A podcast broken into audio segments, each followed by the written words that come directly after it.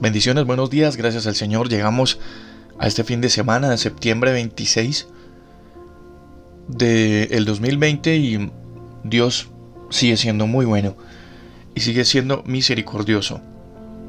Terminamos una semana que para muchos de nosotros, en muchas eh, áreas y en muchas ocasiones, ha sido difícil. Difícil por muchos aspectos. Pero terminando esta semana, hoy precisamente tenemos que seguir confiando en el Señor, a pesar de las circunstancias, a pesar del momento, a pesar de, la dificultad, a pesar del dolor, a pesar de la angustia. Dios sigue estando allí y va a seguir estando para cada uno de nosotros. Quiero compartir en el Salmo 118 estos textos. El número 5, el verso 5, dice, cuando ya estaba perdida toda mi esperanza, llamé a Dios y Él me respondió y me libró de la angustia. Y esa palabra, esa señora angustia sí que nos cobra y nos pasa factura en medio de situaciones. Humanamente nos llenamos muy, muy fácil de esa, de esa situación, de ese sentimiento tan negativo, la angustia. Cuando estamos llenos de angustia no podemos ver un panorama prometedor. Nos llenamos de, de un fatalismo impresionante. Eso es lo que produce la angustia en nosotros. Es como una capa espesa de neblina al frente de nuestra vida que no nos deja ni siquiera mirar lo que Dios está haciendo. Y aquí el salmista, David nos dice que cuando ya estaba perdida toda su esperanza, y es en lo que muchas veces nosotros no pensamos. Cuando ya está perdida toda la esperanza para nosotros humanamente, queremos incluir también allí a Dios. Y no.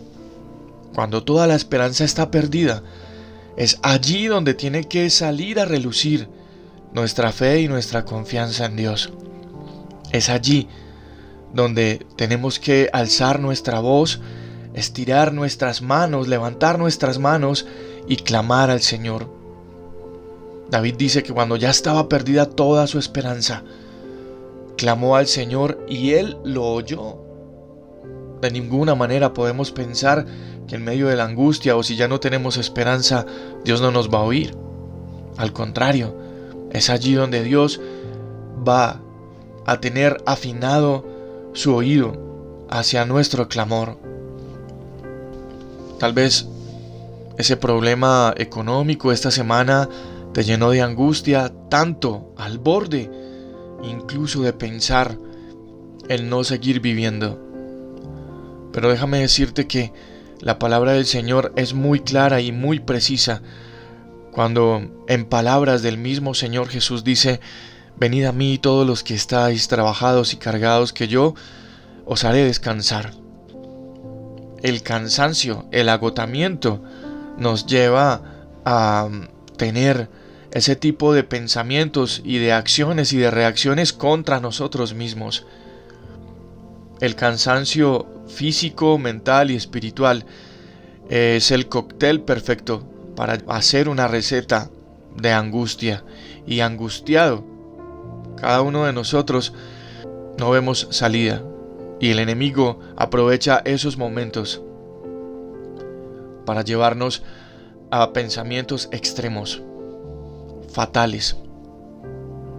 También David escribiría en algún pasaje, aunque angustiado yo y afligido clamé al Señor, y Él me oyó. Somos seres humanos y vivimos situaciones difíciles. Y, y algunas de esas situaciones nos hacen vivir la angustia, que es esa sensación de ya no poder más, que es esa sensación de no hay otro sitio o no hay camino para dar otro paso más. Aquí ya se terminó todo, pero esta mañana tengo que decirte en el nombre del Señor Jesús que no es así. El clamor tuyo hacia Dios en el momento de angustia es lo que Dios está esperando de ti. El verso 6 dice, Dios está conmigo, no tengo miedo, nadie puede hacerme daño. El verso 7 dice, Dios está conmigo, lo reafirma y me brinda su ayuda. Estoy seguro de ver la derrota de los que me odian. Y David en ese momento tal vez lo decía por los ejércitos enemigos y por los que estaban persiguiéndolo, pero hoy tal vez tú y yo no tengamos personas que nos están asediando, que nos están acechando. Tal vez algunos sí. Conocí anoche un caso de una persona que, que está viviendo esta situación, pero la mayoría de nosotros no, y es que cuando la palabra del Señor también se refiere a estos enemigos, son los, es el enemigo de nuestras almas. Pero David está reafirmando allí, Dios está conmigo, no tengo miedo de nada porque nadie puede hacerme daño. Vuelve y reafirma, Dios está conmigo y Él me brinda su ayuda. Es el clamor que tú tienes que establecer esta mañana.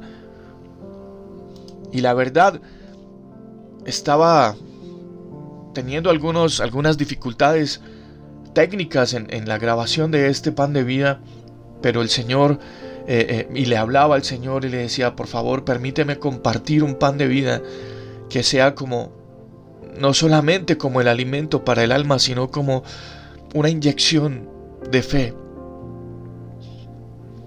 Y el Señor me habló en estos textos. No tengas miedo, Dios está contigo. No tengas miedo, Él te brinda su ayuda. No tengas miedo.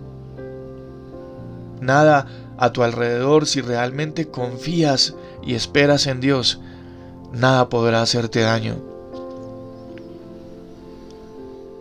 escribiría el apóstol Pablo, acerquémonos pues confiadamente ante el trono de la gracia, donde hallaremos el oportuno socorro. Si esta fue una semana difícil para ti, si han sido momentos difíciles para ti, si ha sido un tiempo angustioso para ti, tengo que decirte esta mañana que el trono de la gracia de Dios está abierto siempre, 24/7, disponible siempre, donde no hay que comprar boletos de acceso, donde no hay que hacer un protocolo para entrar hasta allí, solamente inclinar tu rostro, humillar tu corazón y clamar al Señor. Si ya para ti no hay alguna esperanza, si la situación de tu vida es tan complicada, o sencillamente todo a tu alrededor está generándote un sentimiento de angustia. Entra al trono de la gracia. ¿Y cómo se hace eso, pastor? ¿Cómo se hace eso, Juan? Sencilla y humildemente inclina tu rostro. Si tienes que llorar, lloras. Y háblale a Dios de todo lo que está pasando. Inmediatamente. Inmediatamente si crees realmente en el Señor, inmediatamente Él te escuchará. Vuelvo y repito el verso 5, perdida ya toda mi esperanza. Clamé a mi Dios y Él me respondió y me libró de la angustia. Padre, te damos gracias en esta mañana y bendecimos, exaltamos tu nombre, poderoso tu nombre, Señor. Hoy te pedimos, Señor Jesús, que llenes nuestra vida, nuestra mente y nuestro corazón de la paz que sobrepasa todo entendimiento, Señor. Y que tú mismo, Señor Jesús, nos libres de la angustia, de ese sentimiento que tal vez se ha querido apoderar de nosotros en medio de las dificultades y circunstancias. Hoy clamamos a ti confiadamente, Señor, para que tú, poderoso Dios, nos sanes, nos guardes, nos guíes y nos permitas, Señor, en el trono, delante del trono de la gracia, recibir el oportuno socorro. Gracias por ser siempre misericordioso. En el nombre de Jesús te damos gracias. Amén. Este es el pan de vida. Muchas bendiciones para todos ustedes. Un abrazo muy especial. Sigan confiando, confiando y esperando en el Señor. Dios imparable, Dios de imposibles, inigualable, eres invencible, Dios imparable, Dios de imposibles, inigualable